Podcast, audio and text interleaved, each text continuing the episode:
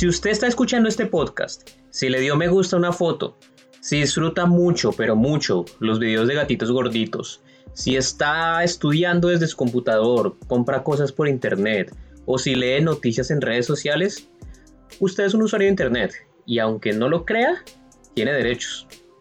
Imagine que de un día para otro apagaran internet o que no le permitieran compartir memes porque alguna corporación malvada sea dueño de los derechos de autor o que de la noche a la mañana le exigieran ir a clase por internet porque, qué sé yo, ocurrió una pandemia, pero en su casa no hay conexión.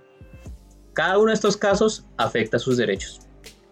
O me va a decir que no ha escuchado a nadie decir que las redes sociales censuran, o no le ha pasado siquiera por la cabeza que quizá hay algo raro con toda la información que empresas y gobiernos pueden conocer por su actividad en Internet?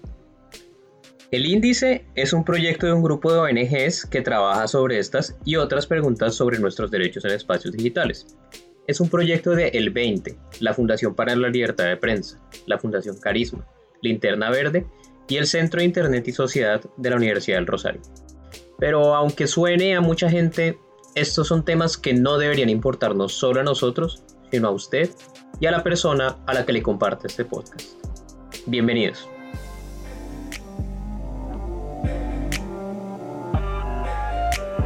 Hay seguimientos a periodistas, operaciones de espionaje, abusos de la fuerza policial contra reporteros en medio de la pandemia, clasificación de periodistas como aliados u opositores al gobierno, sumado a nuevas trabas para acceder a información oficial. Eso fue 2020. Un año en el que ser periodista se volvió aún más difícil en Colombia. ¡Prensa! ¡Prensa! ¡Prensa! ¡Prensa! ¡Prensa! ¡Prensa! ¡Prensa! ¡Prensa! ¡Quieta! ¡Estamos prensa! ¡Estamos en vivo! Claro que nacieron nuevos medios.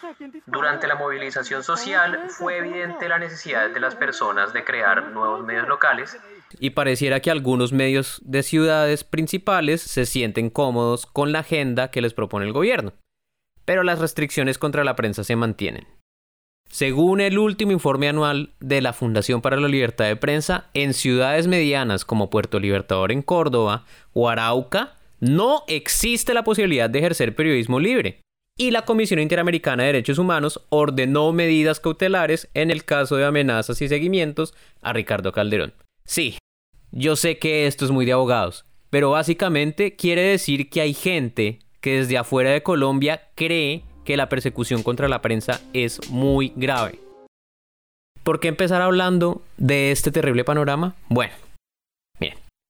Porque además de esos riesgos, los periodistas siguieron haciendo su trabajo en medio de la pandemia, siguieron cubriendo noticias y haciendo reportajes. Al menos 22 periodistas murieron por causas relacionadas con COVID-19. Y las garantías de seguridad frente a esto también siguen siendo difusas. Por eso hoy, en el índice, queremos hablar de seguridad de la prensa, libertad de expresión y privacidad. Yo soy Emanuel Vargas, soy director del 20, y junto a los aliados del índice coronavirus y derechos digitales buscamos aterrizar estas discusiones. El Gobierno Nacional presentó ayer la aplicación que permitirá conocer la evolución del coronavirus en el país. Coronap Colombia. Está a su alcance desde su teléfono móvil. Por ahora, solo puede descargarla en dispositivos Android. Comencemos. Inicialmente deberá registrarse, ingresar sus datos, que además reporta o le pide información si tuvo algún antecedente de viaje o contacto con personas diagnosticadas. Así las cosas, la aplicación agrupa los síntomas teniendo en cuenta diferentes patologías, clasifica a las personas en mayor o menor riesgo para orientar la acción que debe tomar la Secretaría de Salud. Es muy importante resaltar que en las últimas horas el presidente Iván Duque nos invitó a los medios de comunicación a ser parte de esta campaña de pedagogía. Nos hubiera encantado tener a un representante del Ministerio de las TIC para tener mayores detalles de esta aplicación.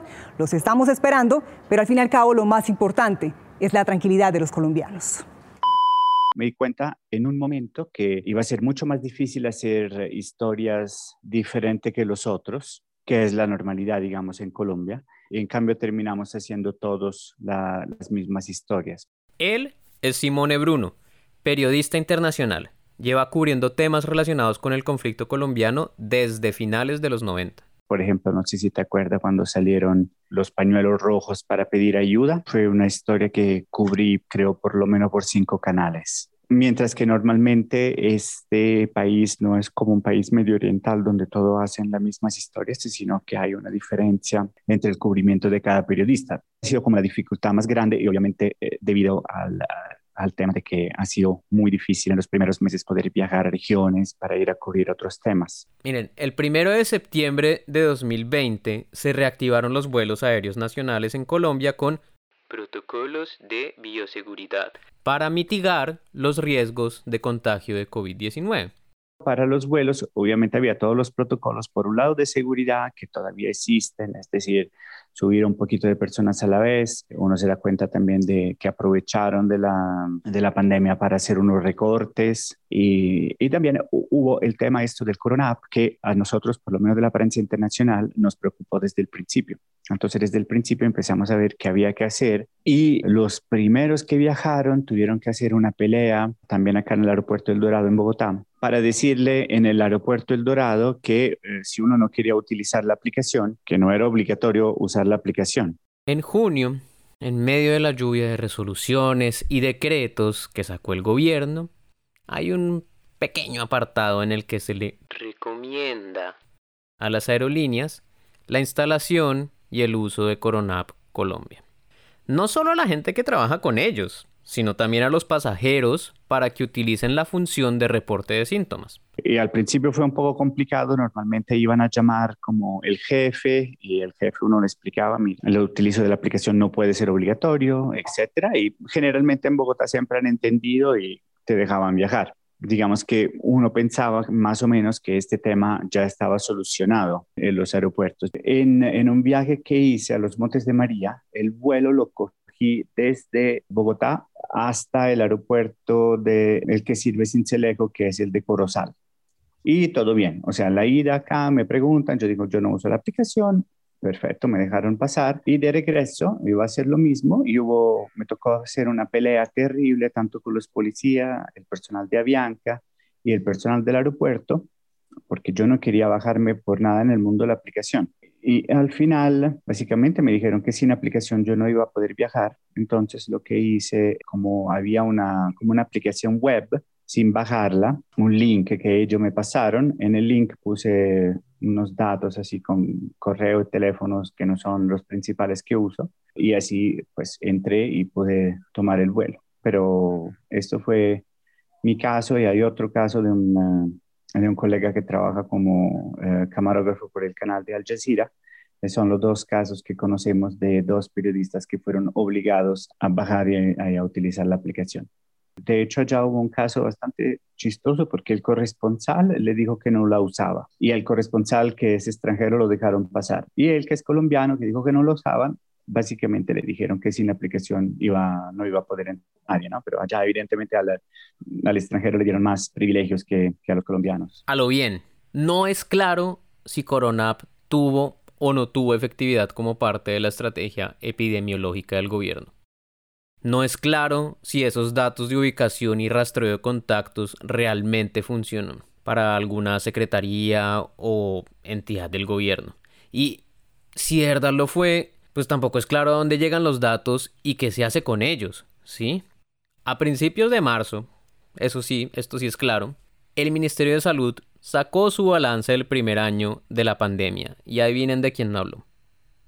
Sí, de Corona.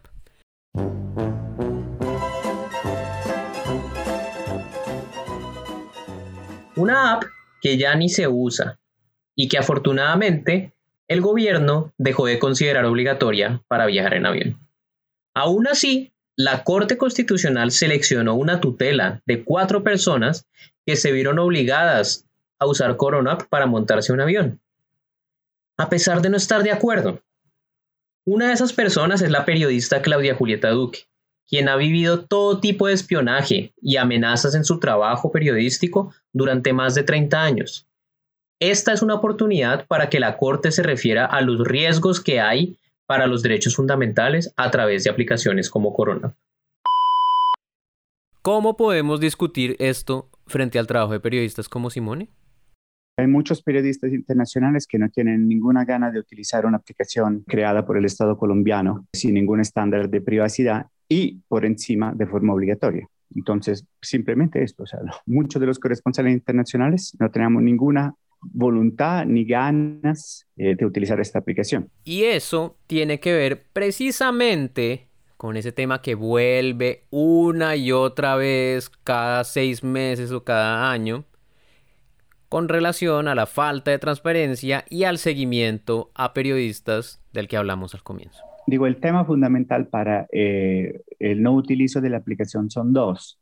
Primero, en ninguna parte del mundo, por respeto de la privacidad, cualquier tipo de respeto de libertades personales, nadie te obliga a bajar una aplicación por el tema del, coronavirus. Y el otro tema es que esta aplicación no respeta ningún estándar de, privacidad eh, en ninguna forma, porque es una aplicación creada por el gobierno que tiene un servidor central donde eh, el, el, gobierno tiene mano sobre tus datos, es decir, dónde estuviste, con quién te viste, que para un periodista es ya es grave por un ciudadano, ¿sí? Porque si un ciudadano quiere, ok, pero si un ciudadano no quiere, no te pueden obligar a bajar una aplicación para tomar un vuelo. Mucho más grave aún por un periodista y por un periodista en un país como este, con un estado que pues desde los falsos positivos hasta las persecuciones a la prensa y generalmente un periodista no quiere que, que, que, que el gobierno colombiano sepa dónde estás y con quién te encuentras, con quién te ves. Volvemos a sala de prensa aquí en Noticias Caracol, en este caso con la ministra de las Tecnologías de la Información y las Comunicaciones. ¿Cómo es el tema de la eh, aplicación? Es que estaba viéndola no solo en el teléfono, sino en el computador, la Corona App, con los riesgos de los que hablamos por el uso y el manejo de los datos, la información que un usuario, que uno como usuario le da cuando se eh, inscribe, cuando introduce sus datos en esa aplicación. Datos que usted nos explicó ayer que eran de salud, de ubicación, de contacto y lo que llama uno de trazabilidad de dónde estuvo en los últimos días para, determinar en tiempo real claro el tema de, si tiene riesgo de contagio etcétera etcétera etcétera. Yo estuve con la ministra esto fue lo que me contó. Le pregunté mucho por la seguridad de nuestros datos. Hay una función que, es un poco digamos el detonante y es contact tracing y es que te están digamos rastreando en tiempo real, un poco, ¿no? Como el movimiento y eso. Eso da mucho miedo, ministra. Eso la gente dice, pero ¿cómo, ¿cómo así que yo voy a salir de mi casa y van a saber casi que para dónde voy? Nosotros tenemos que salir a buscar los mejores mecanismos que se han generado en el mundo. Eso fue lo que hicimos. Estamos ah, aprendiendo de ejemplos y ejercicios de otros países para traerlo a Colombia, para cuidar mejor a nuestros ciudadanos. Tenemos la ventaja, de verdad, y lo digo. Pero tú imagínate, un gobierno pues, que desde eh, el DAS está escuchando a todos. Y tú le das también un instrumento donde directamente le estás diciendo dónde vas, cuánto tiempo y con quién te ves. Pues ningún periodista quiere bajarse una aplicación de este tipo. Hablamos con Jonathan Bock, director de la Fundación para la Libertad de Prensa, sobre este caso. Bueno, yo creo que el caso de lo que le pasó a, Simone Bruno es un caso que ejemplifica bastante bien como varios de los aspectos que se vivió y que estamos afrontando como consecuencia de la pandemia para el cubrimiento periodístico. Por supuesto, uno tiene que ver con la tecnología y las aplicaciones de cómo pues el gobierno empezó a instalar aplicaciones como Corona App que pues tienen bastantes problemas, no solamente por transparencia de la aplicación, por quién está manejando las bases de datos, qué seguimiento se le están haciendo a esos datos que se entregan, sino también pues en casos de periodistas como el que le pasó a Simone, en el que ven limitado su trabajo y con la imposibilidad de viajar en ese caso, por pues no, no tener o no querer instalar esta aplicación que eh, se intromete bastante en, en, el trabajo de los periodistas. Esto además hay que decirlo en un contexto en el que tenemos que recordar que el año pasado se descubrió una gran operación de espionaje en el eh, espionaje ilegal por parte del ejército. Semana revela las pruebas de cómo el ejército ejecutó un programa masivo de seguimiento informático en el que la mayoría de sus blancos fueron periodistas, varios de ellos estadounidenses. Políticos, generales, ONGs y sindicalistas hacen parte de la lista de más de 130 personas tenemos que decir que se han conocido contratos que los gobiernos están realizando para hacer seguimientos y monitoreo digital de pues muchas personas, entre ellos periodistas, para saber qué fuentes consultan, qué tuitean, a qué le dan like y según eso los van calificando entre negativos, positivos o neutros, ¿sí? Entonces no podemos dejar de lado estas otras situaciones y estos otros hechos que son gravísimos, que generan por supuesto un impacto en el trabajo de los periodistas y que pues por supuesto refuerzan también la necesidad de tener muchos más controles en seguridad digital y garantías también de que la información que le está entregando al Estado en un momento excepcional como la pandemia, por supuesto, pero que esa información no va a ser utilizada con ningún otro fin que el estrictamente necesario. Porque uno podría decir que se entrometen en la vida de, del periodista si digamos es un tipo de aplicación que no está diseñada aparentemente para vigilar periodistas, sino pues simplemente para controlar la pandemia, ¿no? Claro, pero ahí el periodista está entregando mucha información sobre sus viajes, las fechas. Es que, insisto, es importante tener esto eh, amarrado al contexto más reciente y a las situaciones más recientes. ¿sí? En, eh, en esta operación de espionaje por parte del ejército, ellos tenían eh, la información de con qué fuentes se reunían, en qué lugares, qué, qué temas estaban reporteando, si se reunían con cabecillas de algún grupo ilegal. Entonces, pues esto, insisto, es importante en ese contexto y saber que si un periodista, no sé, realiza en una semana viajes a diferentes regiones, pues todo eso empieza a quedar registrado. ¿Y han conocido más casos como el de Simone? Pues hemos conocido casos también donde, por supuesto, al principio generaban más dificultades y más trabas.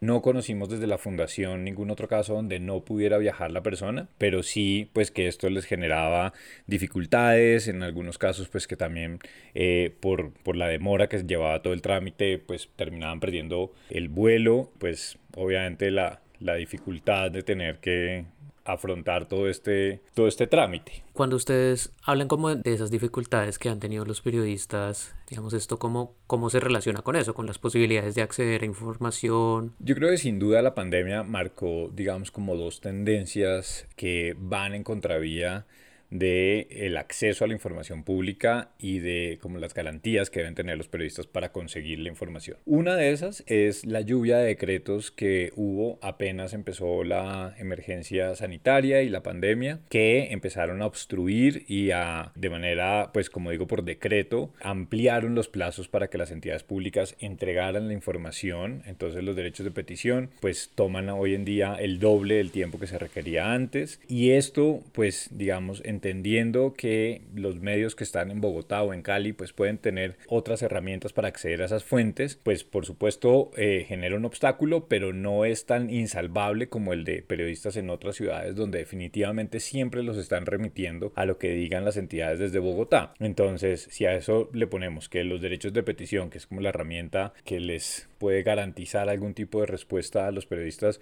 se vio ampliada también su respuesta, pues vemos que, que genera pues también un, un problema grave. Y el otro gran, el segundo gran problema, yo diría que está en la exaltación de la información oficial, ¿sí? Como el gobierno nacional y muchos gobiernos locales también priorizaron información oficial, lo que ellos estaban diciendo, la información institucional por encima del periodismo. Un poquito el tema es la desconfianza que inspira entregarle la información a, a, este Estado, ¿no? O sea, al Estado colombiano que tradicionalmente ha tenido pues casos de chuzadas o casos de, de perfilamientos como usted mencionaba. Exactamente. Que hay en este momento que pudiera decirle a un periodista que esté tranquilo con entregarle su, información al Estado o que no. Sí, yo creo que digamos que no solamente son los, los hechos que han ocurrido, sobre todo pues el de seguimientos ilegales por parte del ejército, sino también por este, esta intención de estar... Eh, monitoreando y, así, y, generando seguimientos a toda nuestra huella digital, ¿no? a todo nuestro recorrido, porque, insisto, no solamente son los perfilamientos del ejército, sino también los contratos que han realizado las administraciones públicas, eh, gobierno nacional, alcaldías eh, municipales, para mirar cómo se comportan distintos personajes, insisto, siempre hay periodistas, en las redes sociales y cuáles, como digo, sus fuentes los parametrizan según los comentarios que hacen. Entonces, pues esto hace que, que por supuesto, pues no haya ninguna... Eh, espacio para confiar en que la información que se está entregando para esto pues no pueda terminar desviada para otros fines. Eh, y creo que esto es muy importante recalcarlo, sobre todo no solamente estos hechos, sino que no existen investigaciones y sanciones serias contra quienes están realizando este tipo de, de, de monitoreos y de seguimientos, como en el caso del ejército, que, son, que fueron ilegales. Básicamente se trataba de misiones en las que, utilizando herramientas informáticas y software, se realizaron búsquedas y recolectaron de forma masiva e indiscriminada toda la información posible de sus objetivos para la elaboración de informes de inteligencia militar. Las interceptaciones ilegales se habrían realizado desde dos guarniciones, una en Catam y la otra en el cantón de comunicaciones de Facatativá. Luego de que estallara el escándalo, desde el 13 de enero, el ministro, en compañía del comandante de las fuerzas militares, general Luis Fernando Navarro, y del entrante comandante del ejército, Eduardo Zapateiro, anunciaron una auditoría al sistema de inteligencia para descartar conductas al margen de la ley. La investigación generó cambios en la estructura de mando del Ejército Nacional, los estados mayores y las direcciones operativas Además, según dijo Navarro, la inspección implicó cambios para minimizar la posible violación de los derechos humanos y la ley de inteligencia. Se han implementado en este comité de revisión estratégica numerosas medidas de control, tanto humanas como técnicas, que minimicen las posibilidades de actuaciones indebidas que afecten el buen nombre de la institución, los derechos de los ciudadanos o que sean contrarias a la ley de inteligencia. Yo creo que casi todos estos perfilamientos, estos casos de monitoreos de redes sociales son parecidos, ¿no? Pero yo creo que para alguien que no está metido como, como en el mundo de la defensa de los periodistas o puede que algunos de nuestros oyentes no estén como 100% enterados de cómo funcionaba ese, ese perfilamiento. Esto fue una operación que existió durante varios meses, todavía no se sabe con certeza cuánto tiempo, en el que había una unidad al interior del ejército una o dos unidades al interior del ejército que recibían unas órdenes que les decía ustedes deben entregar información sobre distintos periodistas. Entre estos periodistas había periodistas nacionales, había periodistas internacionales. Una de ellas, María Alejandra Villamizar, por ejemplo, y, lo cito puntualmente porque esto es algo que la investigación de la Procuraduría ha avanzado y donde se lee eh, en la orden que pues en, el, en la prueba que tienen dentro de la investigación, donde se lee una orden para que sea a María Alejandra quien se le haga seguimientos de con quién se reúne, qué fuentes está cubriendo, cuáles son los reportajes que ha realizado, datos pues de su intimidad, como con quién está casada, cuántos hijos tiene, cuál es su domicilio, información de los viajes que ha realizado. Y pues toda esta información era condensada en unas carpetas que se, después tenían un destinatario un destinatario que pues sigue siendo una de las gran incógnitas de quién era, quién era el que recibía esa información, con qué propósito buscaba eh, tener esos datos y pues por supuesto también quién era el que estaba dando esas, esas órdenes. Ha pasado un año desde que esto se destapara, desde que, pues por supuesto, en su momento generó un gran escándalo y hubo todo tipo de declaraciones, pero pues ha pasado un año y no ha habido ningún avance. Y no solamente es que no hay avances, pues más allá de lo que ha realizado la Procuraduría, sino que también hay desinteligencia institucional. ¿sí? La Procuraduría dice que fueron 35, al menos los periodistas que fueron perfilados y, y a quienes se les realizaron esta, este tipo de de inteligencia militar y la fiscalía dice que no, que no fueron tantos, que fueron solamente 20, pero la fiscalía no ha realizado ningún avance en las investigaciones, no tiene absolutamente nada que mostrar, ¿no? Entonces, pues es esa impunidad hace que por supuesto los periodistas pierdan completamente la confianza en el Estado y pues que sea muy difícil volver a confiar para entregarles datos personales. ¿Usted cree que eso va a llegar a algún lugar? ¿Va a haber algún tipo de sanción sobre alguna persona relacionada en ese caso? ¿O alguna entidad? Yo creo que no vamos a conocer, digamos,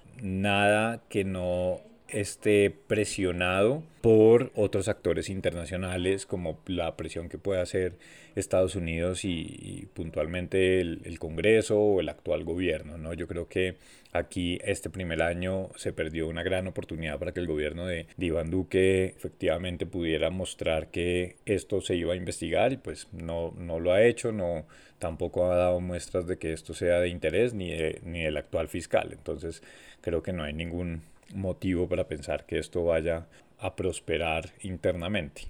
Si algo malo llega a pasar con la información de un periodista en Corona App, nadie va a estar ahí para responder básicamente. Nadie va a estar ahí para responder, nadie va a estar ahí para responder, no hay ninguna duda y esto siempre además es un limbo en donde queda esta información, ¿no? Porque pues ahí ya se escurre dentro de tantas manos que esa responsabilidad pues también se terminará escurriendo y, y no pasará nada. Entonces es, es muy difícil, por eso insisto que teniendo en cuenta estos antecedentes, pues una aplicación como Colona App o las las otras que están surgiendo pues no tengan que responder a un examen mucho más riguroso y a, una, y a entregar una información de manera mucho más clara y transparente sobre el uso de esa información, sobre la, quiénes serían los responsables, porque precisamente se está, se está en un momento en el que no hay opción para creer en la buena fe y en la buena voluntad de, los distintos actores que puedan intervenir eh, y que puedan recibir esta información. El hecho de que esté esa información ahí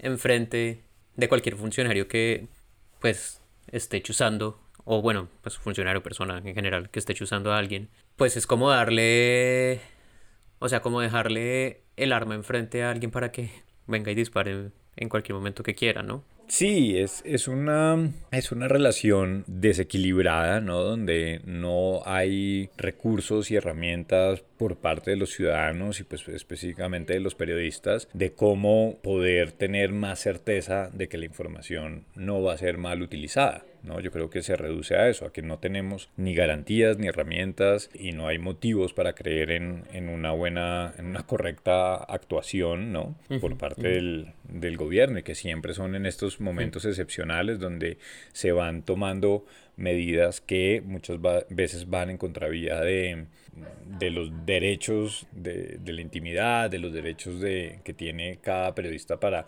poder ejercer su trabajo sin que nadie lo esté vigilando ni monitoreando.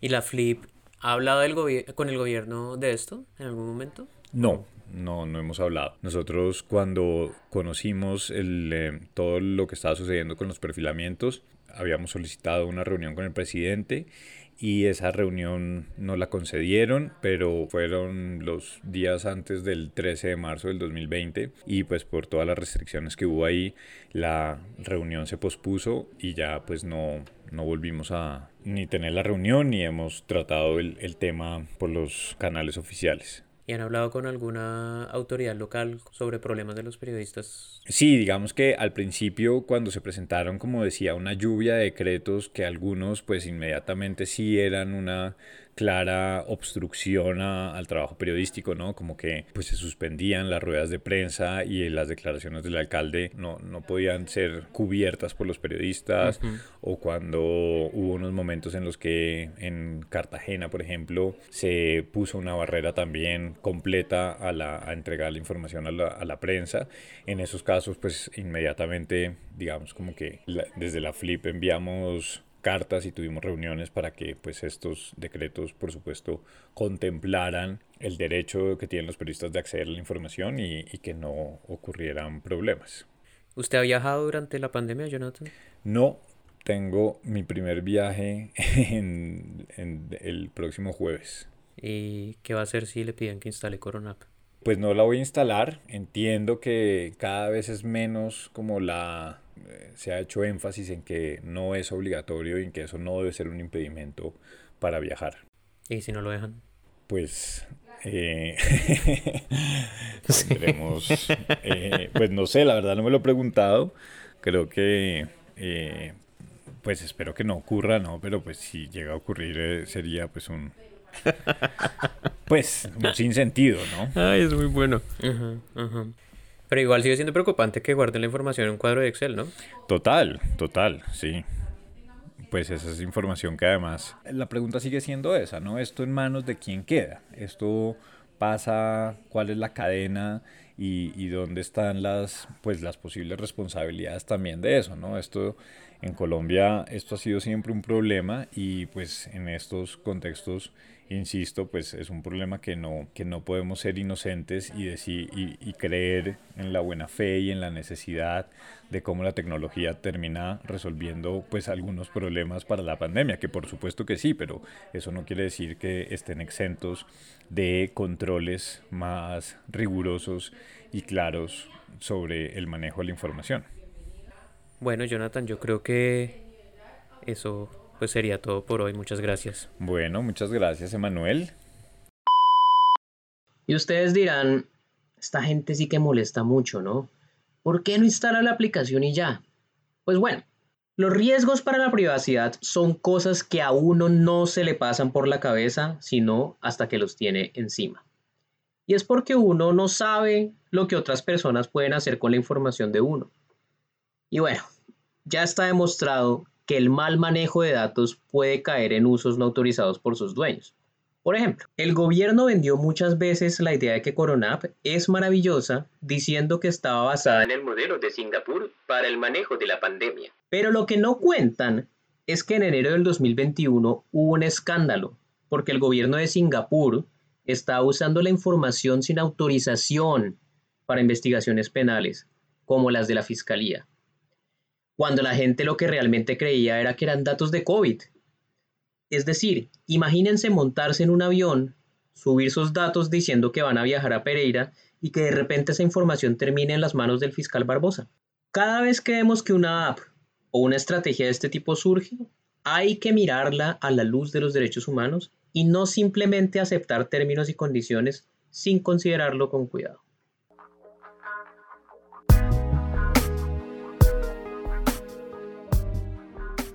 Acaban de escuchar El Índice, un podcast en el que nos preguntamos por nuestros derechos humanos en el mundo digital. En la conducción de este episodio estoy yo, Emanuel Vargas, codirector del 20. La investigación es de María Camila Gudelo. La producción y postproducción es de Sara Trejos de Sillón Estudios. El diseño es de Daniel Lara y de Diego López. El Índice es una iniciativa del Índice de Derechos Digitales, una alianza de la que forman parte el 20, la Fundación para la Libertad de Prensa, Fundación Carisma, de Justicia, Linterna Verde y el Centro de Internet y Sociedad de la Universidad del Rosario. Los contenidos y opiniones expresadas son responsabilidad del 20 y no necesariamente reflejan los puntos de vista de las otras organizaciones integrantes del índice. Pueden consultar todos los artículos en el link que dejamos en las notas del episodio. Gracias por escuchar.